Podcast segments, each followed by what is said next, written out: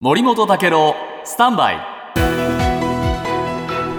長官読み比べです、はい、えー、2070年には日本人の出生数が半減してしまうというね、はい、衝撃的な数字が出てきましたが、えー、朝日新聞の見出し。縮む日本、えー、鍵は外国人、え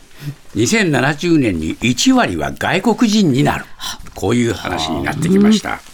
で日本経済新聞はですね今回の推計では外国人が日本の人口の下支えになる構図が鮮明になったと書いています。はい。はいで70年にはもう本当に90人、えー、9人に1人が外国人になる見通しで、職場とか教育現場で外国人と共に過ごす風景がもう日常的になるだろうと、はい、でそうすると外国人政策の拡充がもうどうしても必要になるんだけれども、うん、移民の受け入れ議論も避けて通れないとこう言ってるんですね。はい、で大正大の小峰先生はですね外国人を安い労働力と捉えるならばもう持続性はないんだと、日本人と同一賃金など労働条件も整えて日本で働きたい外国人を増やすことが必要だと、まあ、こういうふうに言ってるんですね。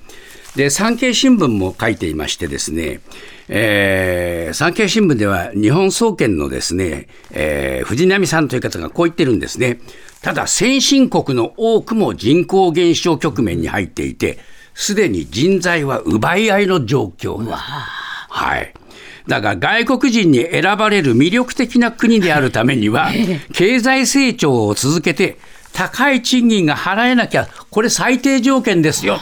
厳しいこと言ってるんですね。で宮本教授はですね鍵を握るのは労働市場改革なんだというふうに言ってまして多様な人材が働きやすい環境を整えればなんとか労働参加はこれまで以上に進むだろうだからね日本の意識改革っていうものがこれからもう必然的に迫られてくるっていう社会になるんですね。